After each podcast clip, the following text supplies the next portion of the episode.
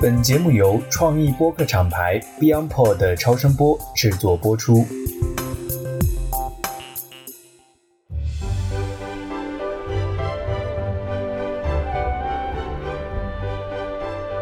大家好，我是直立行走的锤总，非常高兴啊，能够在这个甲辰新年的假期的最后一天跟大家来相聚。这是一个打破了我们原来更新时间的一个点。首先，今天是大年初八，给各位拜个晚年吧，祝大家在甲辰年能够幸福快乐、平安。然后，另外呢，这个为什么选在初八呢？这是今年我们打算做的一个新的形式。我今天呢是跟两位。玄学的老师，而且他们还是师兄妹，然后共同坐在一起，所以我首先请二位跟大家打个招 呼。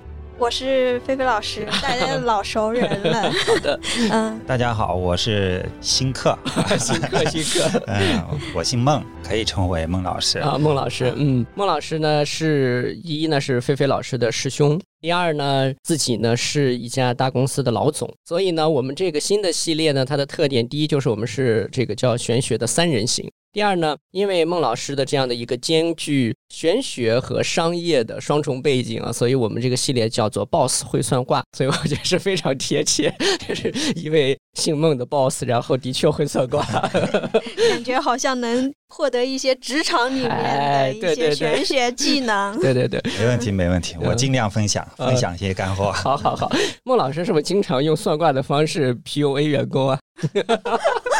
要算卦，那要对付老板。所以今天是真来了一位会算卦的老板。那我们今天放在初八呢，有一个特定的寓意呢，就是我们今天想聊聊这个开门大吉啊，因为假期的最后一天，对有些人可能都已经开始提前进入这个工作状态了啊，但是大多数的人可能从明天开始上班的上班呀、然后开始准备要生意开门啊，或者等等的啊，都开始准备起来了。所以呢，开门这件事儿呢，我觉得在即便不懂玄学的人那里，我觉得在中国的传统的一个文化意识里，也会必然的认为是一件重要的大事。对，这个春节假期的过程中，你会发现门脸儿的布置啊，一定是不管你做不做生意，对吧？啊，哪怕只是家里的这个门口、门前的一个布置装饰。都是非常重要的，所以呢，我就觉得我们可以今天来特别的聊聊门这件事儿，包括在玄学中它的一些非常重要的这个作用和价值，而且最后可能我们也会聊聊跟商业上的一些关系。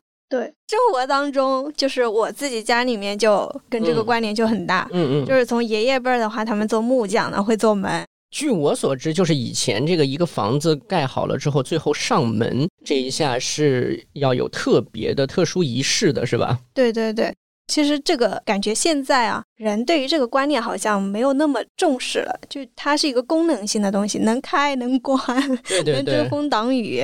对对对。啊，但是在比如说风水啊等等里边，其实对门的朝向，哪个对门跟哪个门是相对，或者对说有一些方位上的关系是很重视的，是吗，孟老师？对，如果说到风水来说，这个蒙我们可以看作是气口，对吧？啊，嗯气有口的时候也可以嗯把它当做水口来看。水口，对，嗯如果从商业角度和企业、公司或者工厂的角度看，这个盟是相当重要，能够让你这家公司这个日进斗金， 有可能让你 这个对对本对，来是这个家产万贯的老板，兴业之间就一无所有。这对个盟的重要性很大很大，嗯也有很多的案例来证实这个嗯理论的正确性。那我先问您一个我经常不理解的问题啊，就是这个门口啊，嗯，摆石狮子这件事情啊，这个狮子有没有规则？就我有时候看见摆的是那种就是非洲草原上写真的狮子，我我很不理还有哎一解。些很抽象的狮 子，都对不知道还有一它些长得具体到底是像狮子，还是像貔貅，还是像啥啥 是的啥？，是一种拼配产物，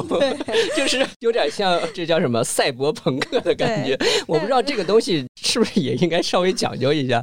石狮子其实哈，这个正常来讲是用中国传统的代表祥瑞的嗯狮子，而且呢，一般的这个我们讲企业或者工厂是不轻易去随便摆狮子的，因为哦它主要是用在比如说关门吧，对，嗯还有一些银行哦这些啊，它需要很大的能量场的，嗯像您说的哈，政府机关呀、嗯事业单位啊等等。那常规的企业，你弄个狮子在门口，那客户都被 你给吓跑了，对不对？对，啊，所以这个是有讲究的，不是摆上去就是 对的。客户一看，这是今天走不了了。好，明白了。你看，所以这个门光是我们说摆个狮子呀，或者做个装饰，就有很大的这个关系啊。您刚才提到一个很好的词，叫做气口。我觉得它除了在方位上的气口，还有一个我认为它是一个很重要的关系气口，就这个门啊。你看对咱们现在这种城市里的楼房下面这个大门一摁门铃，都是要么是可视化的，对吧？要么至少要听一下，然后才开门。就开嗯门这件事情呢，其实代表的是一种关系上的接受。所以呢，你允许不允许、接不接受还是拒绝啊？其实门这件事就很明显，就经常嗯中国人有句话叫做“没门儿”，对吧？ 这事儿没门儿，别想了。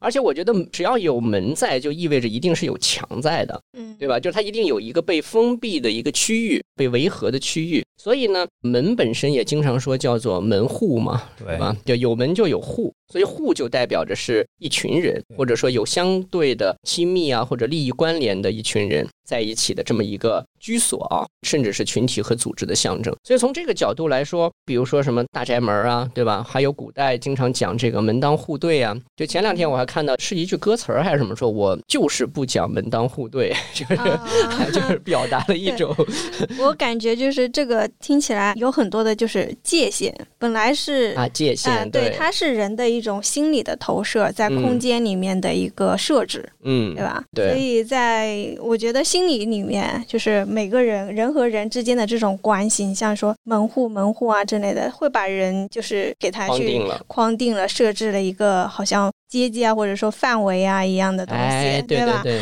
然后，其实我们心理学里面也会有一个很经典的一个实验，就比如说你去坐个电梯，就在一个很小的一个密闭的空间里面，比如说你有四个人进了这个电梯，都是嗯陌生人的一个状态，你就会很。不由自主的站在这个电梯的四 个角，啊，对对对，大家彼此之间有一个安全的距离。嗯如果说突破了那个安全距离，就好像哇，心里面好像各种别扭一样。对对对啊对吧，所以门其实就是决定这个空间的一个敞开或者闭合啊，或对者说我们的关系的远和近的一个我觉得很重要的一个介质啊。嗯，这个嗯就是一个人的这种心理距离安全范围的它的一个界定。比如说我的房子，这个是我的一个空间的范围，嗯，那我在这里设置一个围墙，那得有一个口儿给进出吧？对哎对对对，这个就是我们的这个门，它是嗯师兄刚刚讲的一个气口嘛。对，包括说您二位这个专业的学习。道家的这种，包括从传统文化啊到这个风水啊这些专业的东西，也是分门派，对吧？啊，对，这个感觉好像门派和门派之间、对呀、，也挺那个的 腥风血雨是吧？哎有各种各样的传说。啊， 对对对，所以你看这个门本身呢，第一呢代表了关系的远近，有一种嗯我自己在自我的这个生活的一个界限上的选择问题。对，第二呢，就是它其实带有主观的对世界的理解和看法，就所谓门当户对，就是我们的阶层，对吧？我这个家庭的一种要选择的所谓家人的一个标准啊，以嗯及啊我所带有的一种三观是什么样对？所以一扇门呢，这个关起门来，里边发生的事情是什么， 就是很私密了。但是呢，它其实就是这个家或者这个组织它本身的一个气息和能量特点啊，就被放在这个门里边了。 对，嗯，所以我记得以前的时候。看这个《鬼吹灯》啊什么的啊，这种，然后还看过，我记得还看过一个什么小说，他就在讲这个八门。然后呢，正好那个时候呢，我的孩子即将出生，然后呢，我就在想，我说这个像上海的这些保育院呀，对吧？啊，这些妇幼儿童院呀等等，应该就是属于生门，是不是？ 就是不停的有生命在这里产生。然后我当时就觉得这个很好玩儿。这个孟老师，如果回到一个专业的角度来说啊，这个门这件事儿是不是在小风水、小空间和大空间里边，它都是存在的？比如说，对一个城市，也的确就是有这个所谓八门。对，您说的这个八盟呢，属于奇门遁甲上的奇门遁甲嗯对八盟。刚才您有提到了小风水和大风水这个盟的相关信息哈，我补充一点，比嗯如说对于企业来讲，嗯，大家常会提到一点，当然了，很多是家庭也会提到他自己家的房子叫盟对盟，门对门，很多人说怎么办？这个盟对盟，然后我是要去挂个什么，还 挂是个八卦镜， 对，怎么样去去处理？其实呢，我们讲到一个规则是什么？像现代的这种城市住宅嗯，里面的房子，盟对盟的情况是很多的，嗯对吧？一梯两户的，对呀、啊对对呀、啊盟，这是很正常的。其实叫法不责众，对吧？像这种情况基本上没有太大的影响，不要嗯搞得对面邻居说你在干嘛，对吧？对对墙上挂着什么要对着我，对不对，需要，啊， 过犹不及，根本没什么用哈。那对于商业来讲，这个公司来说呢，一定要注意一个点，就是你公司的门开的方向对面是不是有别的公司的门，这边就得考虑大门吃小门的这个问题了啊我听了有大门吃小门，西门吃旧门，啊。啊是吗对，有好多讲法。哦嗯，对，比如说我在选一个办公室，这个看的挺好的，一看对面有个门，人家门开的比你大， 要跟房东说了，要不你给我也开大一些，比他的还要大， 那我能住你的房子，不然你就不要轻易去住这个房子。哦，另外还有一个呢，就是我自己的亲身经历，我公司之前的办公室。那个门那面墙很长，接近有二十米左右，里面格局这样嘛。 OK，然后呢，比较有意思的是呢，在这面墙的两面是有走道的，走廊的两面正好有两家公司的门，正对着我们那面墙的墙角。然后呢，我们在那边办公了有七八年的时间，嗯，隔壁那个对着我们墙角那个门那家公司是每年都在换，有的是撑不过一年，最少的可能就两个月左右就跑路了。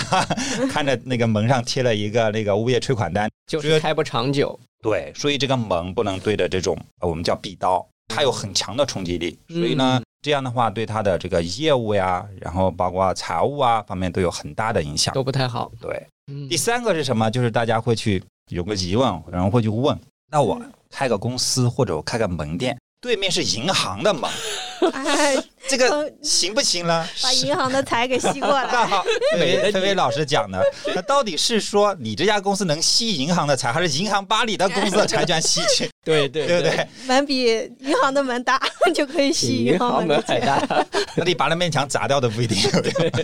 开成公园了，这个其实这个问题呢，就是在于说从风水角度上来嗯讲，要更深入的去看，不是说你就能吸银行的那个财气，还是你真的被银行吸去了。嗯那首先要看你开的这个门的门气够不够足，要从外环境看。嗯还有一个就是刚开始我们聊到的，门作为你这家公司的气口。是不是急了？你具备你的能量，你的这个就像人一样，你很强壮，嗯，你才能去拿到你想要的东西，对不对对你本身很虚弱，你门开的再大，那银行照样把你吸光。对，所以说，这些门和门的之间的这种关系呢，有很多很微妙、很有意思的这个关系。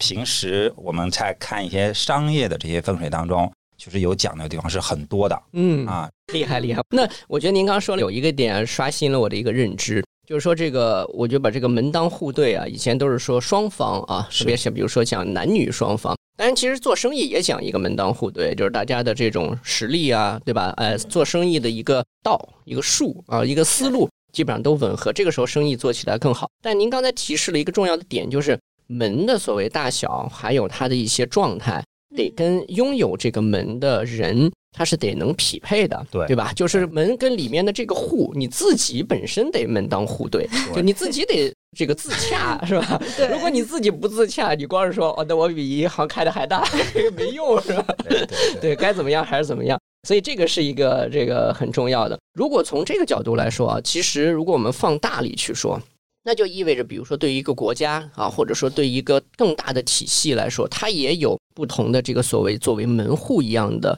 这种地域的分工。你比如说像中国整个的这种沿海，那现在做“一带一路”，我们的这个西部地区，对吧，都开始变成了所谓的门户。其实自古来说呢，就有很多的我们的这种承担着门户作用的这种区域。其实我们自己所在的这个上海，也就是一个典型的，对我，在过年前的时候还看到一个报道说，二零二三年上海港的一个吞吐量嗯仍然是全球第一。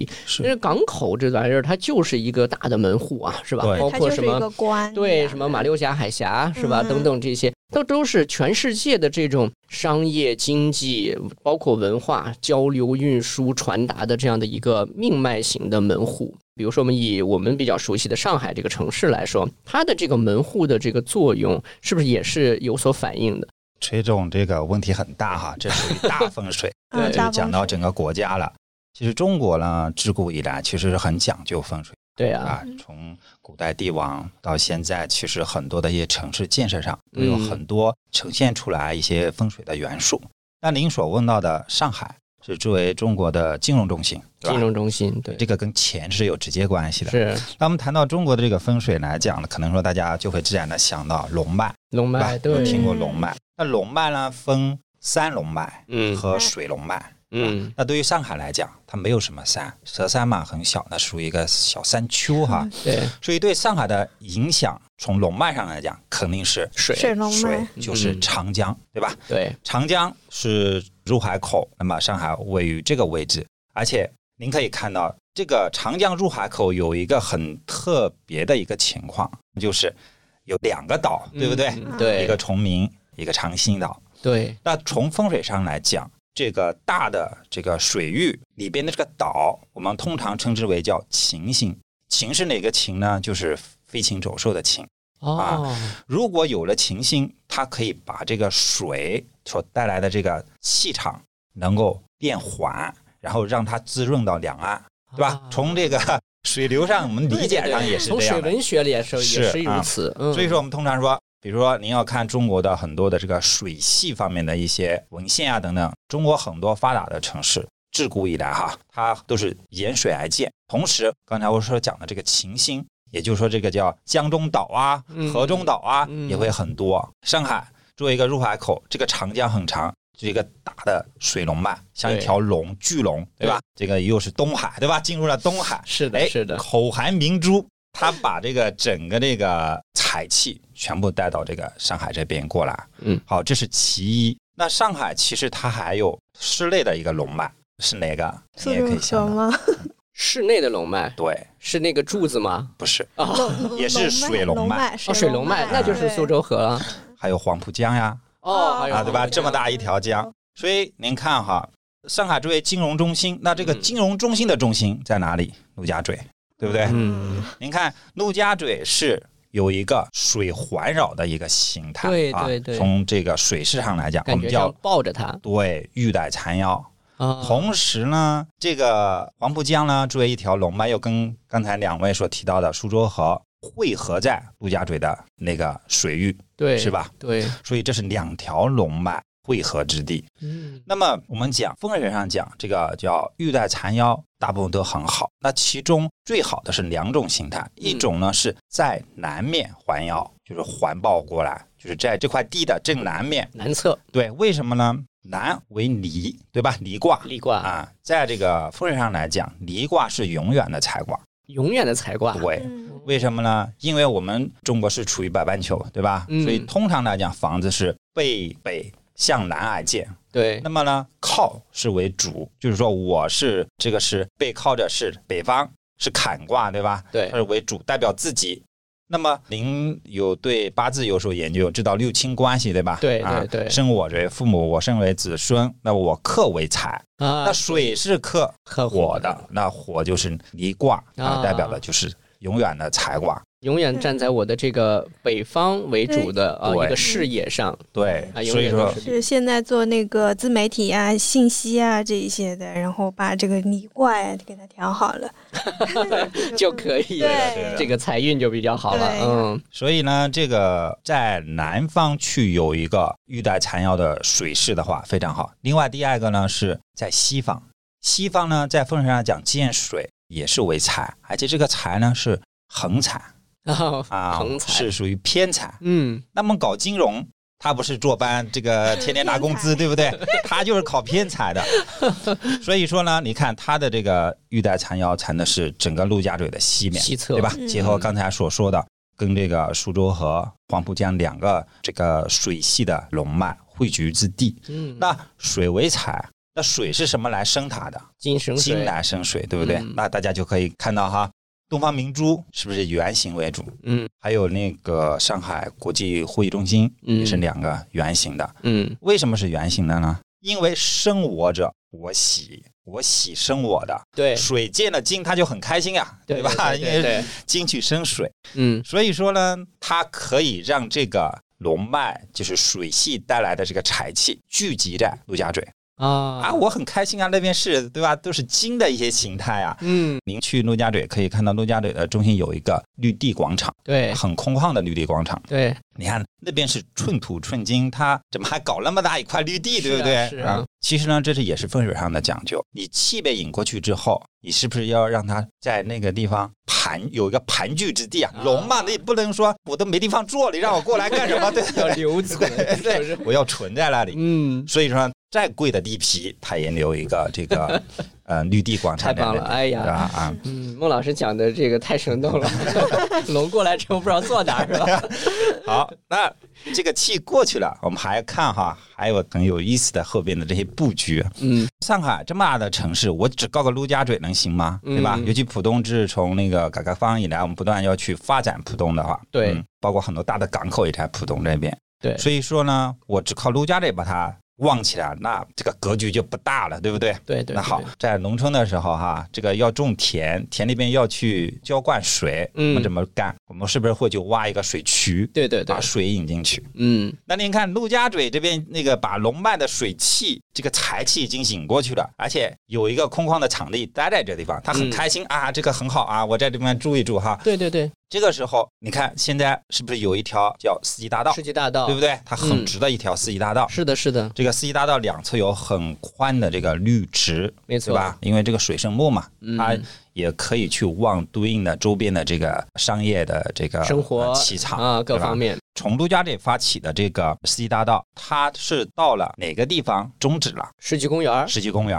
而对且吧那？个地方我记得是一个盘旋公路，好像是吧啊是个对对是个对环岛，对，世纪大道到世纪公园中间还有一个广场。叫世纪广场，世纪广场世，纪广场一边是上海科技馆，嗯另一边是浦东政府。啊，啊。所以说，我得把政府给旺起来，对 不对？我这个浦东新区政府给旺起来，那我怎么旺？我气过去了之后，他还会往那边跑啊，对不对？那好，我就搞一个四季公园。嗯，四季公园里边可不只是有树啊，这个花花草草啊，还有个大的这个湖，叫静心湖，嗯，对吧？镜子的镜就是静心湖，嗯，它是明镜做的什么用？对，明镜的镜。风水上讲，这个气啊，它是见水则止，它见到水会停在这个地方。镜？嗯，所以呢，那个人工湖就把陆家嘴引过来的气就停在了浦东区政府那边，聚集在这里啊，了聚集，在这里啊，把浦东区政府给忘起来，是把整个浦东也就带起来了。嗯，所以您看哈，这太个厉害了，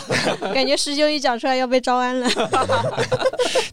要被招安 了，这个四季公园这个湖，刚才我有解释这个它的作用哈，您也可以想象到，我们还有一个浦东的很大的湖，人工湖、嗯，滴水湖。滴水湖，对吧？ 嗯，它就镶嵌在浦东的海的那个对位置，对临港嘛，对，边上就是长江的入海口，嗯，对吧？？一个是很圆的啊，坐飞机都可以看到的哈，圆形的很大的人工湖，它也是一个节气的地方嗯啊，能够帮这个上海的浦东的很多财气都在整个浦东，嗯不然的话不是就全部跑到海里去了吗？对对对吧对，嗯，哎呀，这个 胜读十年书的感觉，跟呃孟老师聊天儿有一个特别有意思的地方啊，就是说虽然是很专业的知识，但是呢讲起来非常的生活化，感同身受。因为我其实刚到上海的时候租房子，主要就是在浦东，而且呢就是在世纪大道旁边，所以有的时候像到周末就会带相机一直走路走到这个外滩，一路去拍拍照啊什么的。我就感觉那个时候就觉得，就是整个世纪大道给人的感受是非常舒服的，就是它虽然很宽。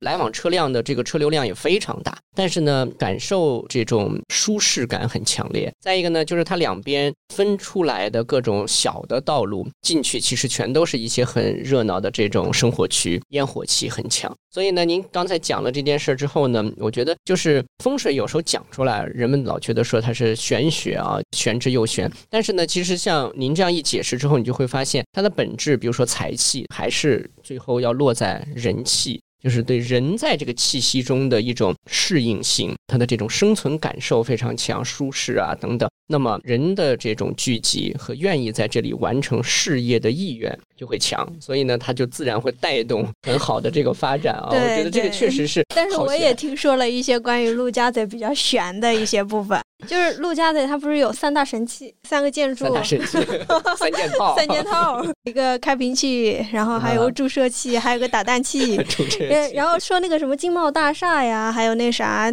它其实像那个中国古代门神的两个法器，一个是那个个尉迟恭，还有一个是秦琼，他们的那个法像那个降魔杵，是叫这个名字吗？我看它是叫那个金刚剪，还有一个是叫哦那个金像、刚像剪一个鞭子一一样的，嗯嗯嗯嗯，嗯打就是神鞭之类对的对是对吧？，我们就是快过年的时候，以前的话基本上是贴门神，但是现在好像贴门神的不多了，基本上是贴那个对，对联儿。现在贴对联儿的都少了，因为我的妈妈家里是天津人，而且是杨柳青。杨柳青呢是出年画很有名的地方，所以呢从小在姥姥家就是非常的讲究。一到过年，从腊月开始，包括在这个门的这个门楣上都要贴一个红色的垂下来的这样的，上面有麻钱儿啊哎什么的。对对，啊，红色这样的一些装饰对联儿，还有就是要祭灶王爷等等这一系列的这些传统的东西都要走一遍。对所以您刚刚说的这个就是像门神啊什么，这都是必不可少的。对。但现在就少了很多对，人家门神的话不是说是赐福镇宅的圣君嘛？然后说陆家嘴的话，就是有这两个法器，像大法器的一样往那个门 陆神家嘴那一震啊。啊，台风都得绕着跑 把这个门户镇住了。对， 嗯，对对对，所以就是刚才其实我们说用上海啊等等这些城市里有意思的这些东西去讲，其实无非是想讲一个问题，就是门确实特别的重要，所以大家其实嗯对待门的时候不能掉以轻心啊。有个问题就是为什么越庄严的地方就一定要有门槛？就这个其实啊我一这直个都是在这个想的不是问题。像以前我们老家建的那种房子，对啊，啊。都是有门槛的，是啊而且是啊还有规矩，说你不能站门槛儿，你不能坐对门槛儿，不能站门槛儿，哎，坐门你槛一儿。。站门槛儿就得被揍对 我也是被揍我过。小的时，候就是坐在门槛儿上，这个姥姥过来就会说不许坐门槛儿啊啊，这都是对规矩。对，啊，但为什么不告诉你？ 就是不能 做。那啊说法不一。对，嗯所以孟老师就是门槛儿这件事情是有特定的诉求吗？从风水上角度上来讲呢，门是这个整个门户的这个气孔嘛，嗯它吸纳的气，当然也不排除会有一些我们讲的煞气，对吧？啊，所以门槛它本身有挡煞的作用，有挡煞对是的有帮帮助。防就像御门神一样，嗯帮你去挡着一些不太好的东西，嗯对吧？嗯这是确实是有这个讲究的。对，嗯，还有说法说是你这个门槛儿，之前都说那个门槛儿要有一定的高度的要求嘛。对对，也可以防止你家里面的财气、福气外流，有这个说法。啊嗯，别贴着地都跑了。 我觉得还有一个点是可以插一下的，嗯因为刚刚师兄有说，就是门的话，它可以作为一个防御的一个工具嘛。对，整个中国的一个地理环境来说的话，也会有一些，比如说兵家必争之地啊，对什么什么对关，什么什么关，就是它的这个关口非常的重要。有一个地方非常出名，叫山海关。山海关哎，对，山海关就是因为一个是连着的是一个海，渤海，然后还有它的那个长城是一直连到好像是燕山，对吧？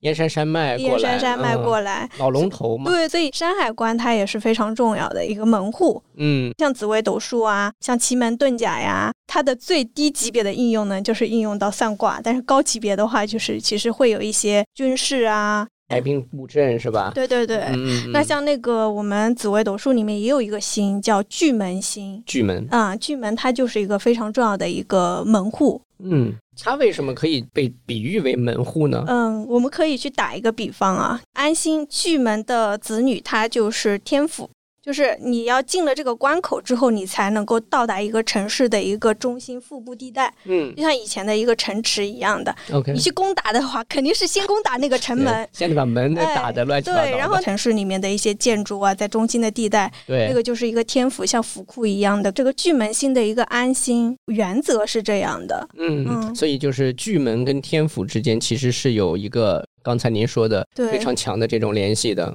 它就是一个门嘛，嗯就是巨大的一个门。那它会有什么，比如说放在格局中的典型特点吗？说如果巨门出现，有一些嗯非常典型的特点。是这个提到的巨门哈，嗯因为这个星呢，其实也是很有意思的一个星，因为在这个古人对这个星评价不高的。不高嗯不对高，因为它是暗爻，对，一个方面呢，啊像嗯菲菲老师讲的，它是暗爻，就是化气为暗，它有隐蔽、隐藏的含义。它还有一些它的一些星性呢，这个是属于那种口舌星、官飞行，哦就是大嘴巴嘛，对吧？对巨萌嘛，大嘴巴。就 所以它它也是大嘴巴就像人和外界，它有一个口，嗯就从这个嘴，对而且它是有猜疑的心态，就是心里边都是总是在想一些非正道的事情哦啊，所以古人对这个星评价不高。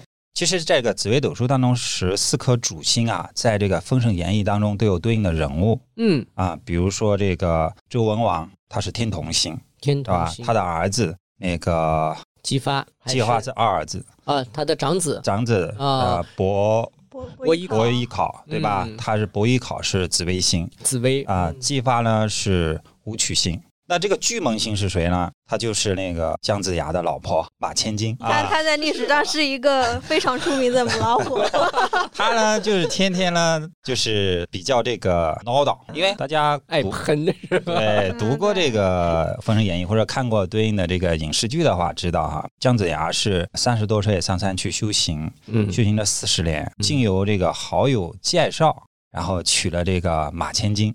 嗯啊，结婚的时候他七十多，这个马千金已经六十多了。那这个马千金的这个性格呢，就是属于这种唠叨型的，嗯天天就对着姜子牙说：“你看你天天算来算去的，对吧？你算算我们什么时候有钱，对吧？ 这个，嗯、你看那个隔壁老锤， 出门都是骑宝马的，对吧？我 莫老师可以 啊，这个我们这个出门都要去找这个共享单马。” 不想单吧？ 对，那个老锤现在人家都研究喝茶，我们天天只能想吃啥。那你没事出去钓鱼了？鱼哪 去了？你出去钓鱼还是钓小姑娘去了？所以这个马千金啊，他就是喜欢这种唠叨，那个猜忌。那姜子牙哪受得了他这样？因为姜子牙在这个十四颗主星当中，他是那个天机星。天机星，天机星呢，它是化气为善，善良的善，嗯，然后它代表机智，对，聪明，但他呢属于这种容易受别的心去影响。对，如果有好的心跟他在一起，他能够把他很多正面的这种才华才气全部呈现出来。对比如说机梁，天机跟天梁在一起就是善谈兵，就是计谋很好啊啊，能够善谈兵谈这个兵法了，对吧？嗯但是他跟巨蟒在一起就受不了，对吧？ 完全受不了。所以古人对这个机巨这个格局啊，这两个性啊评价不高。极具格局对，嗯，有意思了特别是呢，这个天机巨蟒在有功的时候，有功，为什么呢？因为这个巨蟒星啊，它是属水的，嗯，五行上属水，天机是属木的。但这个在有功之后，有也为兑卦，对吧？嗯有是为兑卦，对的所以这个金呢就会克制住这个天机了。啊，同时呢，还这是个巨啊蟒又在边上唠唠叨叨，你说他能受得了？ 他完全没办法说，我这个才华还能怎么往正处用？我天天都都烦都烦不过来了，对吧？对对，这个格局呢叫积聚化有格，所以古人对这个格局评价其实不高的。嗯，它如果是在这个卯宫，因为这两个星在一起的时候，就在这两个宫位，一个是卯宫，一个是酉宫。嗯，如果在卯宫相对好一些，因为卯是为木，对为正卦，对吧？木它可以帮扶这个天机这个木，对不对 ？对啊，所以它又去泄耗了这个巨蟒的水，啊，嗯就能舒服一些。古人因为他在这个整个这个格局啊等相关的研究啊，都是以古代的一个价值观来看对对对哈。其实放在现在来讲呢，其实不一定说这两个星就不行在一起的话嗯，我是遇过身边的这样的一个格局，嗯是我一个前同事，前同事呢有孩子，她有一次跟我聊说她谈了一个男朋友，当然那个男朋友现在已经是她老公了哈，啊，她说：“孟老师，我这个男朋友，要不你帮我看一看 这个后边具体这个进展如何，或者说我们在一起合不合适？”嗯，那姻缘这个事情呢，我们只是给一些建议，我们不会说行或者不行，对对不对？她就把她那 个盘又这个给我看了一眼，，然后我知道这个女孩子的命盘啊、这个女孩子她是有紫薇化权在迁移宫，那么这种特性是这个女孩子在外边就是大姐大的性格，嗯，就是什么都要自己说的算，御朋姐，朋友之间对您说的这种感觉啊。嗯，然后我看了她男朋友当时男朋友的盘，我说你是不是根本就输不过你这个男朋友？ 他说对，吵架就吵不过他，他各种歪理邪说，我也没办 法。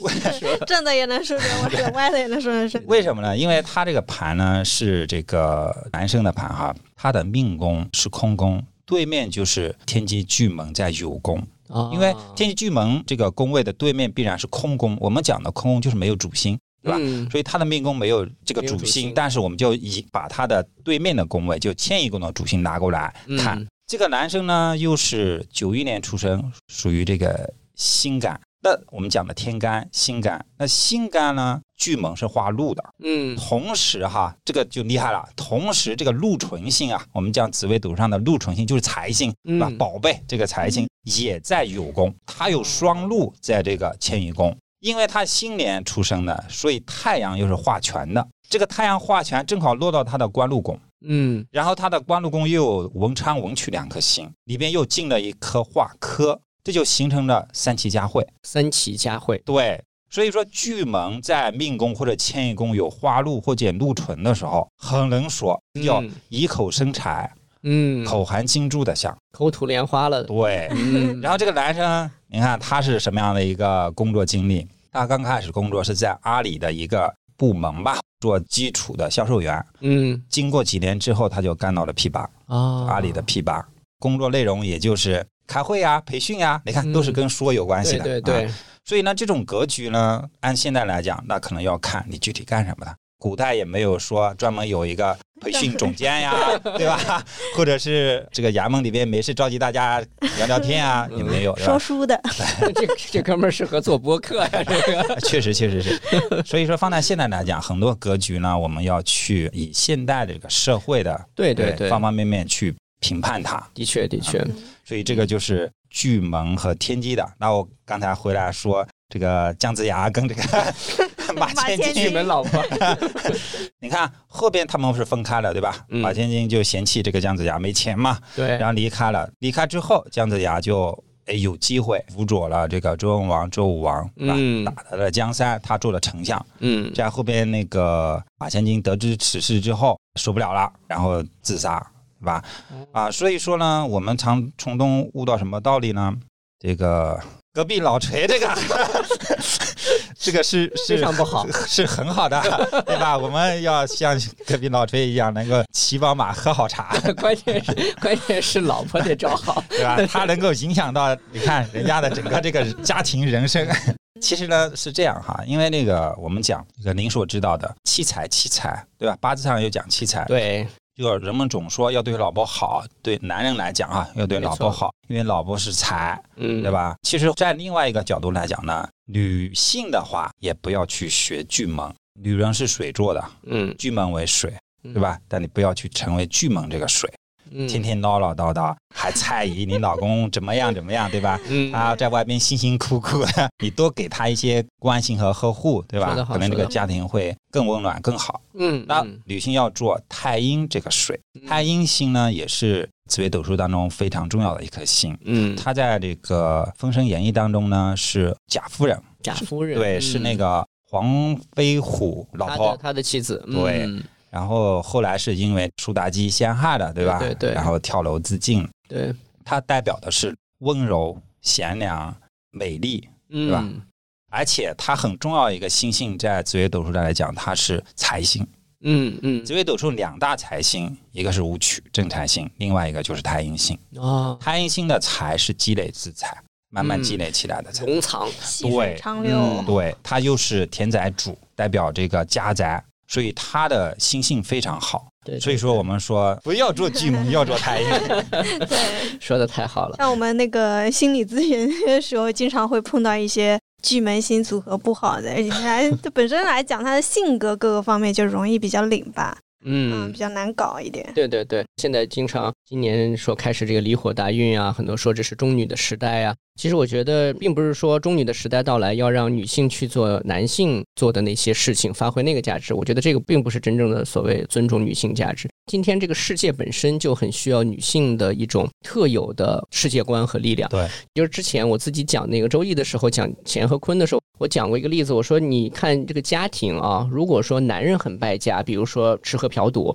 但这个家如果女人能够撑得住，这个家不会散掉。但是如果女人败家的话，这个家很快就哈倒对掉了。对对，就是的女性其实就像这个说大地啊，这个坚韧不动如大地，就它其实是万物生发和荣藏的一个最重要的基础。就土壤这个不存在了，那你就是空中楼阁，就其他什么都没有了。嗯， 对所以我觉得这个是您说这个巨门，就跟刚才一开始咱们聊到说，你公司不是说门儿开的多大就特别好是吧？越大越好，因为它本身就是一个流通，有进就有出。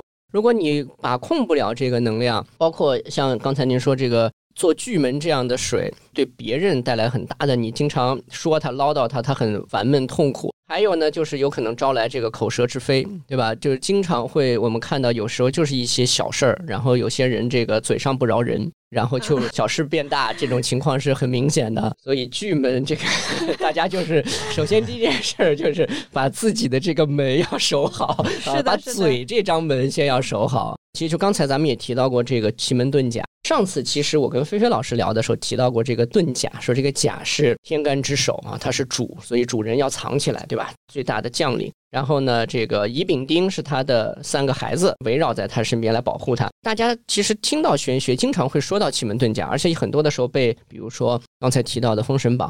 还有后来这个《三国演义》里边的诸葛亮等等，这个奇门遁甲进一步的不断的在神化。奇门遁甲本身里面就有“门”这个字，那它就是也包括咱们刚刚说的所谓八门啊等等。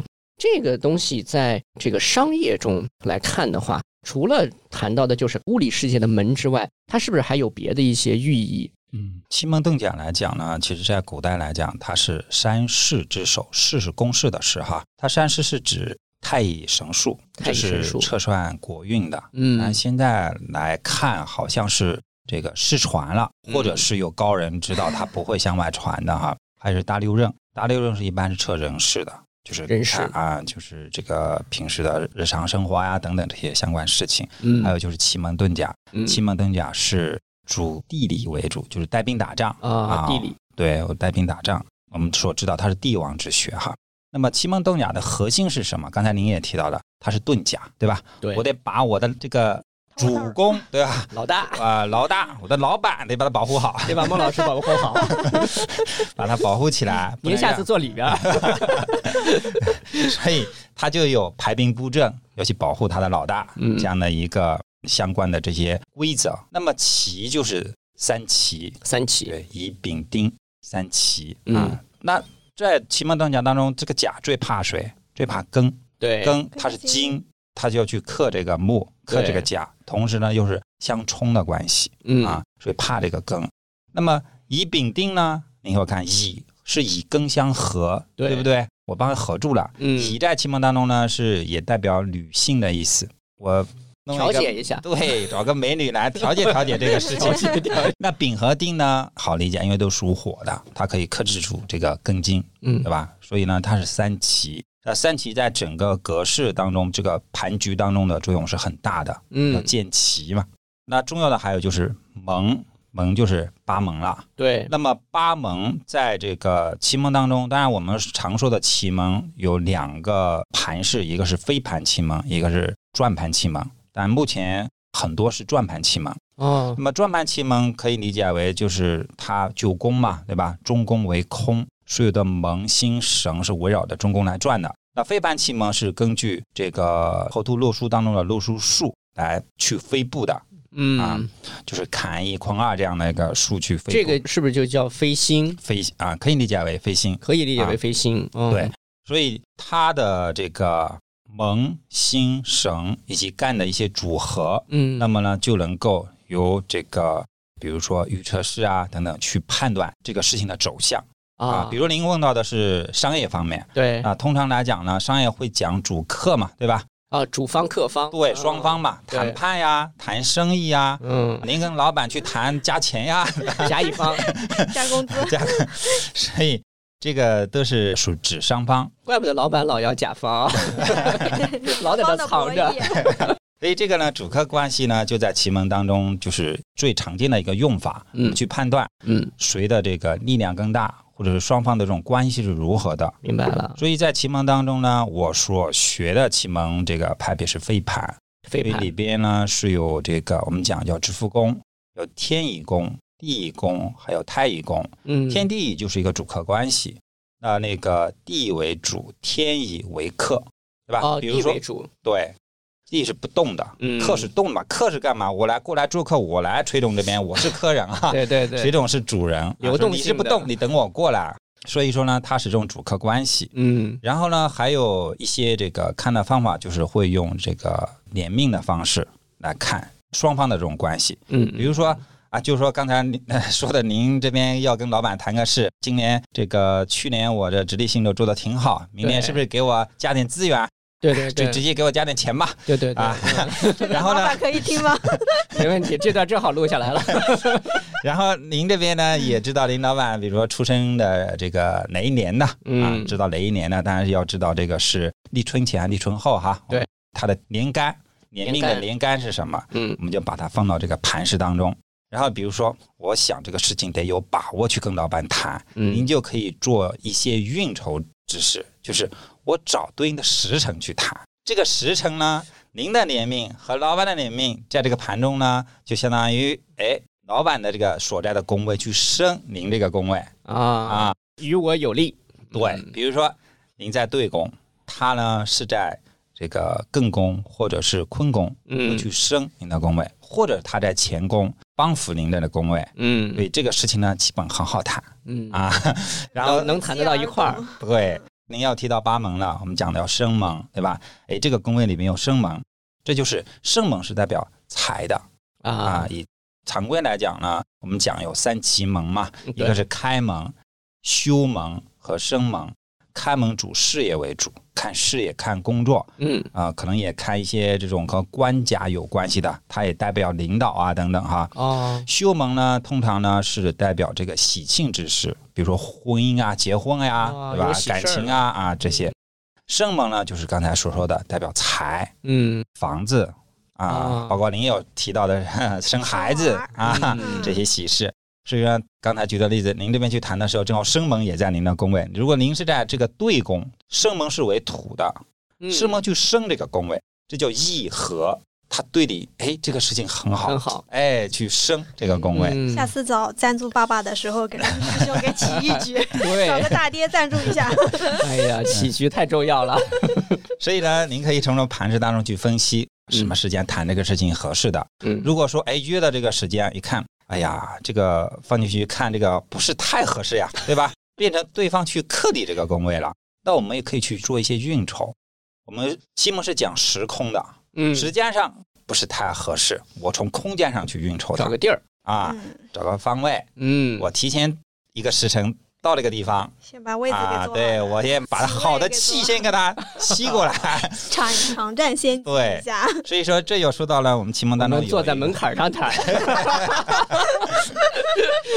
所以奇梦当中有一个叫三圣宫，就胜利的胜、胜利的胜啊，嗯三圣圣宫。啊、这个三圣宫呢，就是在古代来讲，它就是真正是行军打仗要去看的宫位。哦我的排兵布阵要放在什么方位？三圣宫是哪三个宫呢？它第一是有直服这个宫位，直服呢就是当令的，就是比如说有些公司他说有轮值董事长，对吧？啊，这个时间就是这个人做董事长直服啊，直服他是很大，啊嗯他说的算。就是法令在自己手里拿着，对，他在这个宫位，嗯啊，属于直服宫。当权派。对，第二个宫位呢是九天这个宫位，九天九天，九天呢是神，在嗯整个奇门当中它是属于神，嗯，这个有于神助，对不对？嗯在天上的神来助力，对对啊，对，这必定马到成功了。啊，嗯，还有一个就是生门所在宫位生门啊，所以这是三圣宫，三圣所以我们宫。可以选对应的方位。我坐在哪里，或者我提前我去那个方位先待一点时间，我再去跟你去谈这个事情。嗯，啊，所以说奇盟在具体的商业应用当中很神奇，真的很神奇。这个厉害 啊！你看我们那个时候，我们那时候做杭州的客户，去杭州出差，嗯然后去提案，提案之前，然后就先吃那个定胜糕，说定胜糕一吃就肯定能 赢，最后也没赢几次。你这这种看来问是题不奇行，门比较是不是？对，吃了之后的这个吃的还胃不舒 服，关键是没看三圣宫，每次都跟三圣宫错开了。这个这个我是有一个自己经历的案例，就是我们前段时间公司在谈一个很大的国企的投标项目，嗯，然后我们的销售同事呢说他们某个时间要去做线上的这个奖标，嗯然后呢，他心里也没底，然后我就起了一个局，我说啊，那个时间，我说你这样，你那一天呢，因为是线上奖标嘛，住在我们办公室正北面，正北面，因为厉 很害啊很多人 boss 会是 三观， 是不知道那个北面是什么，因为有人认为西北、东北，他都是认为北啊，我说要住到中间，中间是正北边。为什么我看来我是用主客来看的？嗯，这个主客看了，但里面的信息是我生对方，嗯就是我去生对方，就是我想拿这个项目，嗯那对方让不让我拿也不一定，但还好里边的一些组合还比较好，但是这个心里不一定很有底。嗯这个我让他做到正北边，就是取坎水的之气，因为对方呢是金，是金金所在的宫位是金，嗯我就让他的宫位来生我啊。啊所以那个讲标嘛，讲的过程当中其实是蛮坎坷的，因为信号等等原因吧，各个方面。他后来销售跟我讲说啊，孟老师发挥的不行啊，这项目我们心里实在没底的。悬 了，我说没事，别紧张啊，这个顺其自然吧嗯啊。后来隔了一些天，然后呢，突然一早上，他在我们的那个微信里面就发了一个截图，说孟老师我们中标了。就北边虽然会议室的这个 WiFi 信号有点差，嗯 或这个网上会议有点断，但是不关键是影响金生水结，局，对，对， 所以这就是运筹。嗯用怪不得我们起码公司网络信号一般般。 好好好哎呀，太厉害了！以后我们这个主要就是跟您混了。您公司还招人吗？ 招人吗？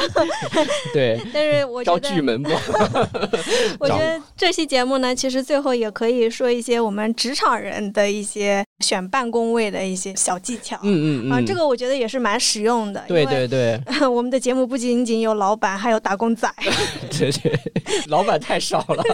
打工仔居多。对对对，对，嗯我记得以前我作为一个打工仔的时候，抢位置真的大家都会挤破脑袋去想，哎，哪个位置会比较好， 但是呢又不会算， 这个也是一个比较棘手的问题啊。嗯，大家都希望看年来能够抢占一个好的位置。对对对，而且现在很多人自己也认识一些。多少懂一些玄学啊，或者说自学的这样的朋友，就会这个在公司里大概给看看呀、说说啊什么的。因为很多的这种大师，可能都还是要先看你的，比如说你自己本身的八字，然后去嗯对应，嗯就并不是说有一个绝对的好位置，而是说每个人可能不同的人坐在这个位置上产生的作用不同，这个还是有这个说法的。有，但是我觉得它还是这个空间里面还是会有相对概念的，就是说 OK，因为我们刚刚有讲门嘛，门的话啊它是一个气口，所以它还是影响了这个能量的嗯那走势的。对对，里面能量的一个走势是怎么样的？嗯嗯嗯，啊选办公位可以去看一下你这个办公室的门开在哪里。然后呢，我们就是会根据这一个门作为一个太极点，然后去找这个空间里面相对极的一个位置。啊，就比如说这个门是开在东边的，正东的这个办公室的门，嗯那你选位置的话，就可以选择比如说正北呀、东南啊，或者是正南正南啊、这几个方位都相对比较急。是说跟这个门本身有相生关系，对对，它是于属于理气派的风水所嗯讲究的。理气派。对，风水主要是分形峦派和理气派。对行那形峦派是看形为主对啊，哪里有山，哪里有水，在什么方位。理嗯气是像刚才菲菲老师所讲的，我根据这个八卦所在的方位，你的气口在哪里，嗯来形成的门主照的关系嗯啊。嗯，所以对于整个这个家宅也好，或者企业啊、工厂啊，这个大门的这个门所在的方位，相当于你进的是什么气，然后呢，通过理气的这种关系去找到吉的方位，把它，嗯比如说，对于公司来讲，你老板的办公室可能要放到好的方位，对吧？你对嗯的财务的办公室也要放到哦好的方位。对对对，而且还有一个点呢，说到这个呢，就是多说两句。现在大家买房子都会很羡慕那种叫大平层，对吧？很大。对对，那很多大平层它是开了很多门的，嗯，其实这个并不是太好，是的，多是重的，门穿漏堂了气漏气。啊、就像一个车胎本来就有一个打气的口，你捅了好几个口，那样，那那边不够打，那边全漏出去了，对吧？还有一个点就是大平层大家房间多，现在设计师如果他不太懂风水的来讲，他就天马行空的会设计出一些户型来，嗯对对对，就会造成我们风水上讲一个点叫窝气，就是你要到那个空间的位置，你要经过好多门，七转八弯的进去。嗯，那您可以理解，这气进去也是七转八弯的，它要进去出不来了，嗯对？吧？一开始我们说到的那个陆家嘴风水，它气在这里，我们要把它引好，就是一条这个世纪大道很直的世纪大道引好。你把它弄得七扭八歪的，这个这个这让 我个这个龙都迷龙迷路了。龙都懵 了。让我印象很深刻，那个汤臣一品的房子，我不是有去看嘛，然后那个去玩的时候，发现它那个也确实很大，大平层。嗯，然后有一些他们自己做了一些格局啊、改动啊，什么厨房啊，然后里面有什么保姆间啊，什么什么对对那个对，都开好多门，空间太多对了。，太多了。现在呢，因为还有很多的属于这个市政建设相关的要求，比如说哦现在消防很多的门房子必须要开消防门。啊，对啊，对吧？你有一个入户门，然后呢，厨房那边还有一个安全通道，有消防门。嗯，这个点呢，如果从风水上来讲呢，其实很有讲究的，因为厨房是干嘛的？它是做吃的地方，对，嗯它是食禄煮之柴的，对，食禄。实录你在那边开一个向外的门，你的柴都跑出去了。嗯啊嗯又如果这个门方位再有问题，形成了一个叫穿宫了啊，就是你这个气就来回跑。我们单从门这个方面来讲，在这个住宅当中讲究其实很多，不只是说风俗的讲究，很多是于这个我们讲究理论上都是站得住脚的这样的一些，我们必须要去对对认嗯知对的。对，而且像您刚刚说的，就这种门很多。我们以前就是厂矿企业啊，自己的这种家属楼，一些老的楼呢，都是跟以前前苏联学习去建的楼。 哦然后呢，它这个房子呢建了之后呢，就是它有一种格局，你坐在里面就很不舒服。就它的所有的其他空间的门全部都是朝着这个客厅的，所以你坐在厅里呢，人就一个第一感受就是很不安定，你就感觉旁边都是门。就人好像坐不住，所以就像您说的，这个龙就更坐不住了。 这什么呀？这哦，对个对吧？对对 对。哪都能走，所以这就是这个很大的这个问题了对啊。所所以以如果是回到说在公司里面，大家这个开始上班之后，如果有条件能够选选自己的位置的话啊，其实对要跟这个整个的公司的门还是要考虑考虑的，是吧？嗯，所以说，豪门九分财，不富也正宅。哦，好门九分财，嗯。嗯，今天非常感谢二位老师啊，然后呢，给我们传达了很重要的这个门的信息，从物理上的门到我们现在正在发出声音的这个自己的这张嘴啊，这个门，包括刚才菲菲老师也提到人在心理上的这种心门，那这几个层面，就今年甲辰年可能都挺重要的啊。就对一个呢，就是大家应该避免这个所谓口舌之是非，时代的信息啊变化呀太混杂了。我自己每年到年底会写一个像自我总结一样，我在写那个文章的时候，我就说说今天善言者众，但是言善者太少了，就是能说会道的太多了，所以今天可能巨门也蛮多 的，是吧？但是大家其实自己应该有一个收敛和这个自律，就是守好这个门。第二呢，就是对自己的家宅还有说办公空间啊等等这个门，可能还是要更加的讲究一点儿。非常感谢孟老师，对谢嗯谢菲菲老师。最后再祝大家开门大吉。 好好好，祝各位开门大 吉，新年快乐，新年快乐，多发 财，啊！好好龙马精神。 好的，好的。这贾晨年希望能够在二位老师的这个陪伴之下，我们让 boss 给我们多算算卦， 估计能够更加顺风顺水。好，那我们这期节目就这样，感谢大家的时间，我们下期见。嗯。再会。